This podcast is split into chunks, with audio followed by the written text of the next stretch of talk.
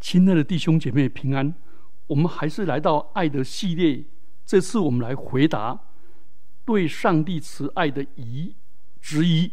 那我们对上帝慈慈爱的质疑就是苦难，所以我们已经讲过苦难一。今天我们来回答苦难第二第二讲。第二讲就持续上上次讲的五点，今天进入第六点。苦难有可能是。来自上帝所许可的撒旦的攻击，撒旦的攻击，这其实是一个临界的奥秘，临界的奥秘。因为约伯在被撒旦攻击的时候，约伯本身不知道，被上，所以约伯这个人被上帝证明全然是正直的艺人。他的试探便是一个活生生的例子。撒旦挑拨上帝，说约伯会那么近前，是因为他要换取上帝给他的好处。上帝信任约伯，所以许可而且限定撒旦给约伯的试探跟程度。因着撒旦的攻击，约伯失去了财富，失去了家人，失去了健康，失去了名誉。在约伯记第一章跟第二章，上帝可能会容许或者准许许可撒旦对我们的攻击，但请注意，我们怎么样面对撒旦的攻击？第一个就是认知作战。什么叫认知作战呢？第一个，我们要知道，上帝是爱我们的，又是大有全能的，所以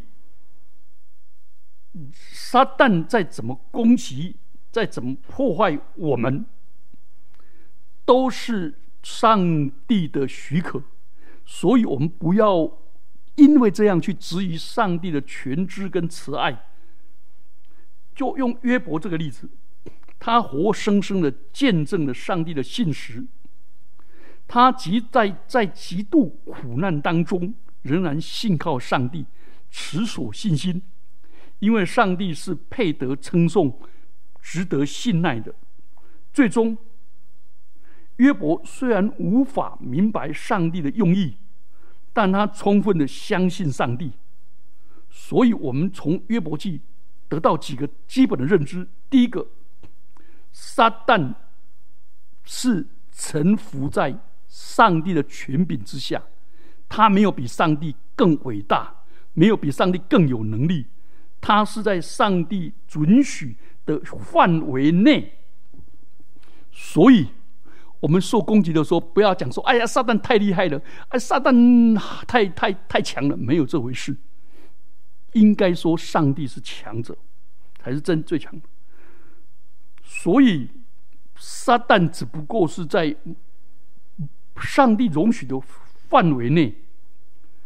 因此，我们得到一个保证：撒旦在怎么做、怎么做，都在上帝的主权所限制之下。所以我们就可以靠主坚强到底。比如。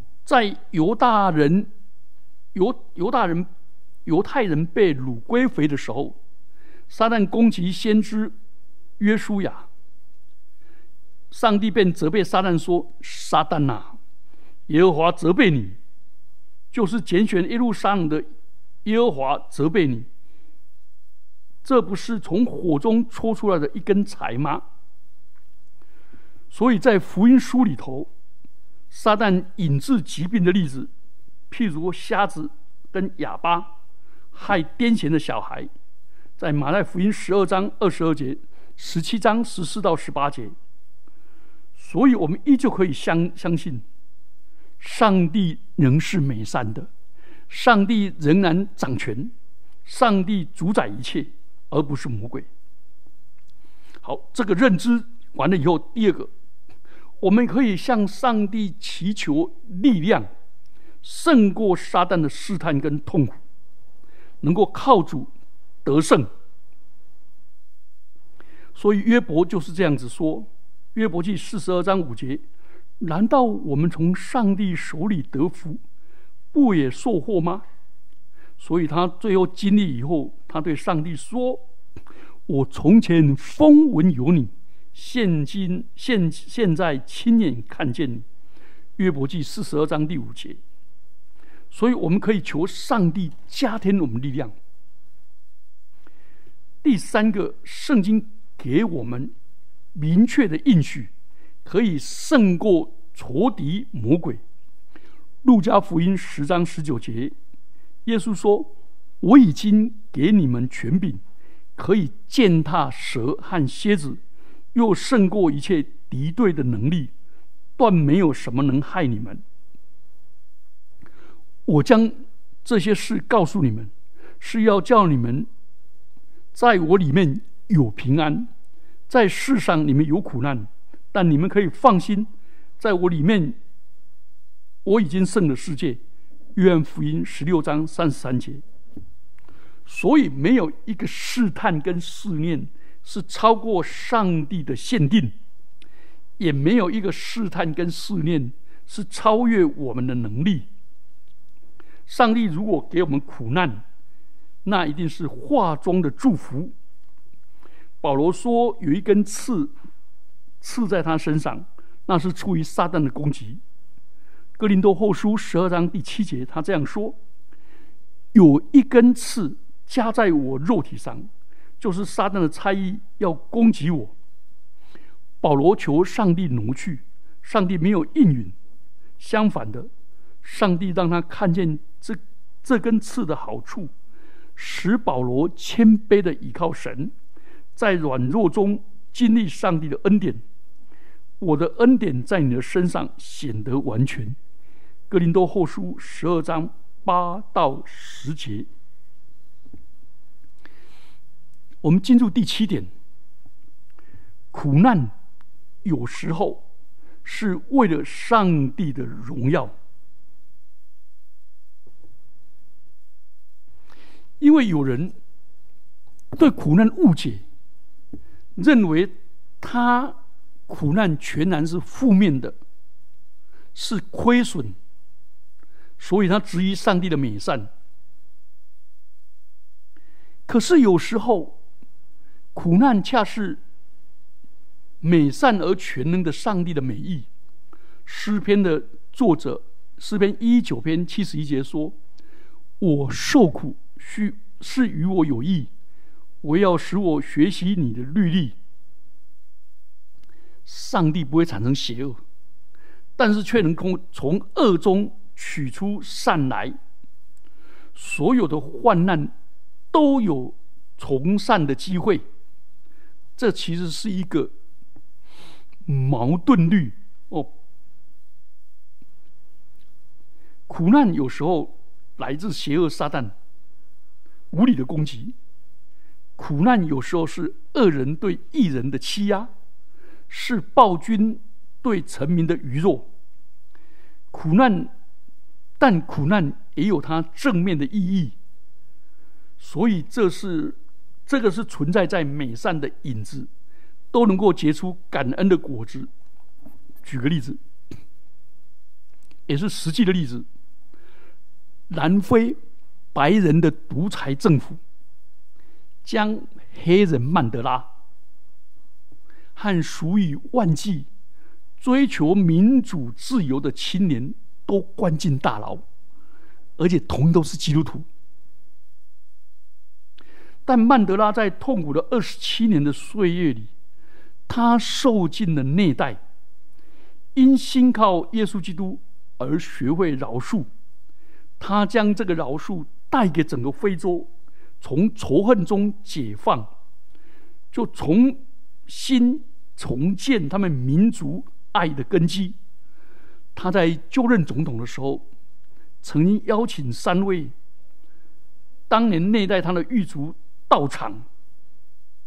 我那些狱卒心里面恐惧发抖，以为他们必要受到全体人民的唾弃、谩骂跟下报复。结果曼德拉起身恭敬的向狱卒致敬，说：“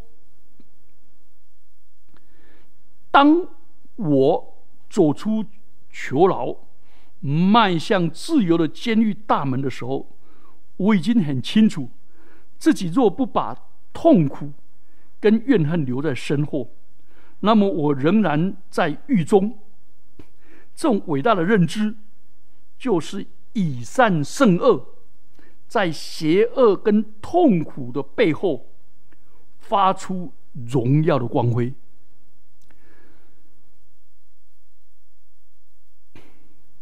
这个我非常的有同感。所以，苦难是上帝从邪恶当中，我们可以与他一起同工，从恶中取出美善的果实。哦，第二个。这是一个很可怕的错愕的错置的因果论。有人认为罪恶苦难就是因果报应，而被报应的人若不是若不邪恶，而邪恶的人未受报应。哦，这两个很可怕的说法。来，有人看到受苦，不去同情受难的人。反而指责受难的人说：“你是现世报。如果现世没有做坏事，那你是前世报。”这很可怕。这句话讲白一点，叫做“可怜之人必有可恶之处”。他为什么会被虐待？因为他很可恶。报应。哦，这种很可怕。基督教里面也有好多这样的观念。我认识我们教会以前，我们这教会有五个姐妹好爱主，组成那个福音，组成探访队，探访那些生病的会友。每一个人都说：“你有罪了，你要认罪，不然上帝哦，不止让你生这个病，还要让你生癌症。”哇，好可怕！啊那些人没有办法得安慰，反而觉得充满罪恶感，以因果来判断他人的痛苦。这是一个很可怕、很恶毒的方法。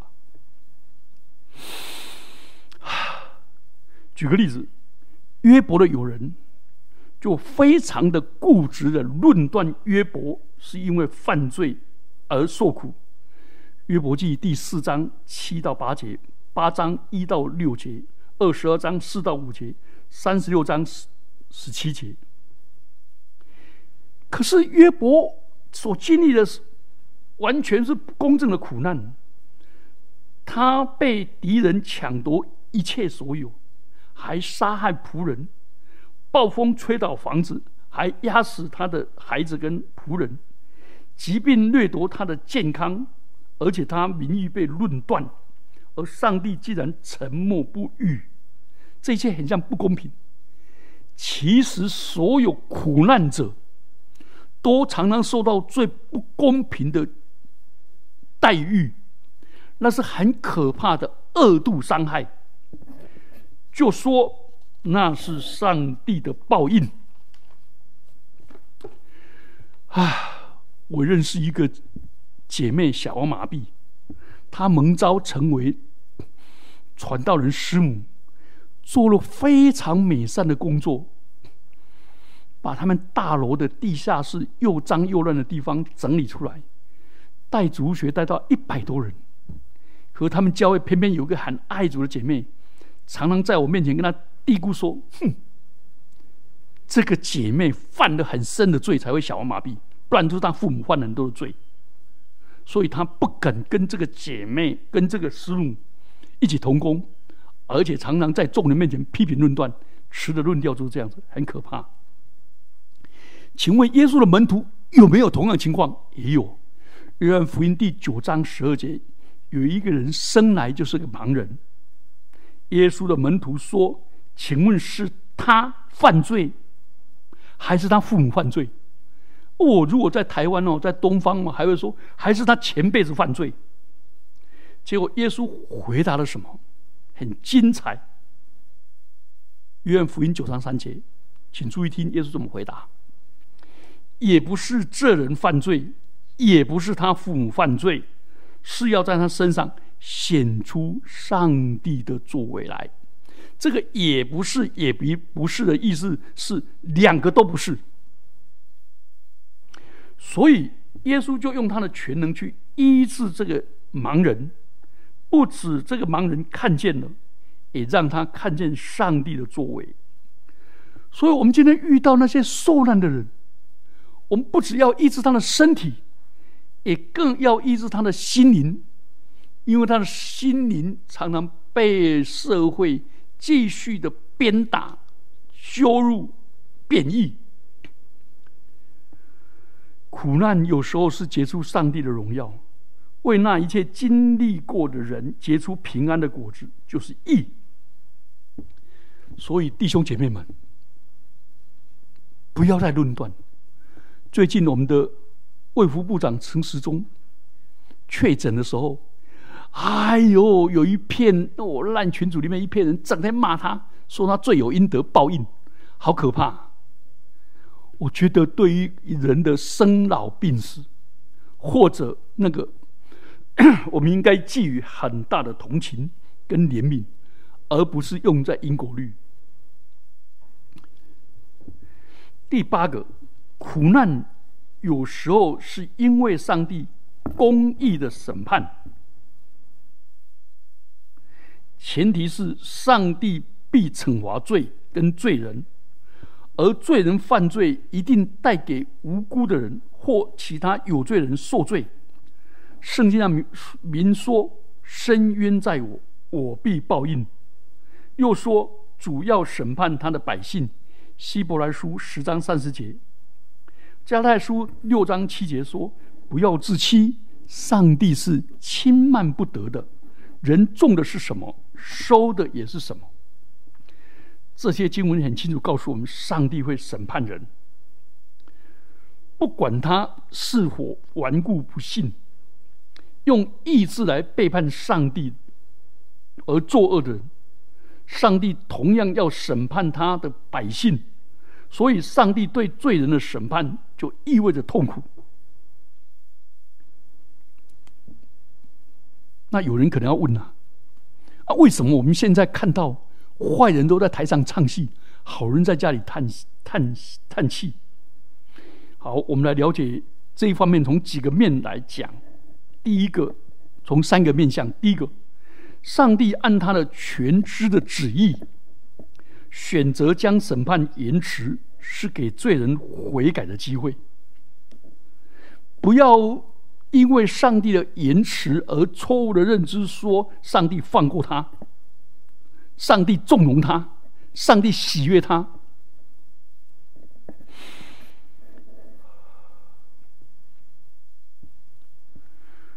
我们感受的不只是痛苦，也感受了邪恶的存在。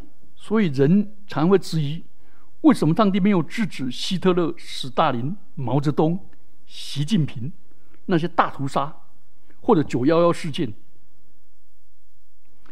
彼得后书三章九节说：“主所应许的尚未成就，有人以为他是单言，其实不是单言，乃是宽容你们，不愿有一人沉沦，乃愿人人都悔改。”彼得后书三章九节，所以诗人亚萨在诗篇七十三篇，他看到恶人不但没有受受罚，反而昌盛；他看到一人受痛苦，他就很难过的说，在诗篇七十三篇十六节到十七节，我叔所怎么能明白这事？眼见眼看实系为难。等我进入了上帝的圣所，思想他的结局，他想到上帝是管理宇宙万有的主，终于能够以正确的态度来看待这个事实。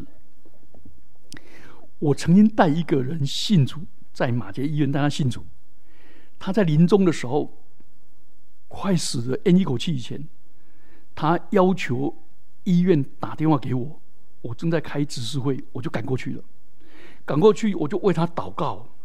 背了很多的圣经安慰他，可是他把我的手紧紧的掐住，坚持不肯放。我就请他们家人来跟他一一道别，他还是不肯放。最后我想到，哦，他有很多不平，我就读了诗篇七十三篇，叫他不要为作恶的心怀不平。上帝最后还是会公义审判的。讲完了以后，我说你平平安安的走吧，他就手就松开了，眼睛就合下来，就走了。所以有时候我们看到现世未报，我们会气馁。不过，请注意，今生报、现世报或者来生报，或者他下三代才会受到报应。这个操之在神，不是超之在我们。主说：“深渊在我，我必报应。”神一定报应的。那什么时候主权在上帝？第二个，上帝在历史跟现实中审判，带给个人受罚的痛苦，这很清楚。上帝在当下审判个人，所以好多人。就被审判。譬如说，他降灾给埃及人，他毁灭了淫乱跟暴力的索多玛跟俄摩拉。上帝用洪水毁灭堕落的人类。这个，这个是当时犯罪的人受的刑罚，但是上帝也把这个刑罚。临到群体，上帝慈爱的管教给人悔改的机会。譬如说，悖逆的犹太人被掳到巴比伦，还意味着痛苦，而且有一些人生来无辜的，那一起痛苦。上帝要他们悔改，到最终末，上帝必按公义对所有的恶人跟罪人。进行终极的审判，那是没有人能够逃脱的，没有人能够逃脱的。毛姆，英国的小说家毛姆写的《月亮跟六便士》的名句是：“上帝的磨子磨得很缓慢，但是磨得特别的细。上帝的审判或者是延迟，那是上帝的美善。上帝给人悔改的机会，有时候是临到。”恶人，啊，一个政府的错误的决策，很可怕，比贪污还可怕。但是上帝还是要审判，求助怜悯我们。好，我们先谈到这里，我们一起低头祷告。主啊，恩待我们知道怎么样来胜过苦难和罪恶，教导我们，让你的圣灵住在我们里面，让你的话语来引导我们。让弟兄姐妹的爱彼此激励，互相的劝诫，来帮助我们，也让我们用我们的理性跟智慧，也用你的话语来使我们能够胜过罪恶。奉基督耶稣的名祈祷，阿门。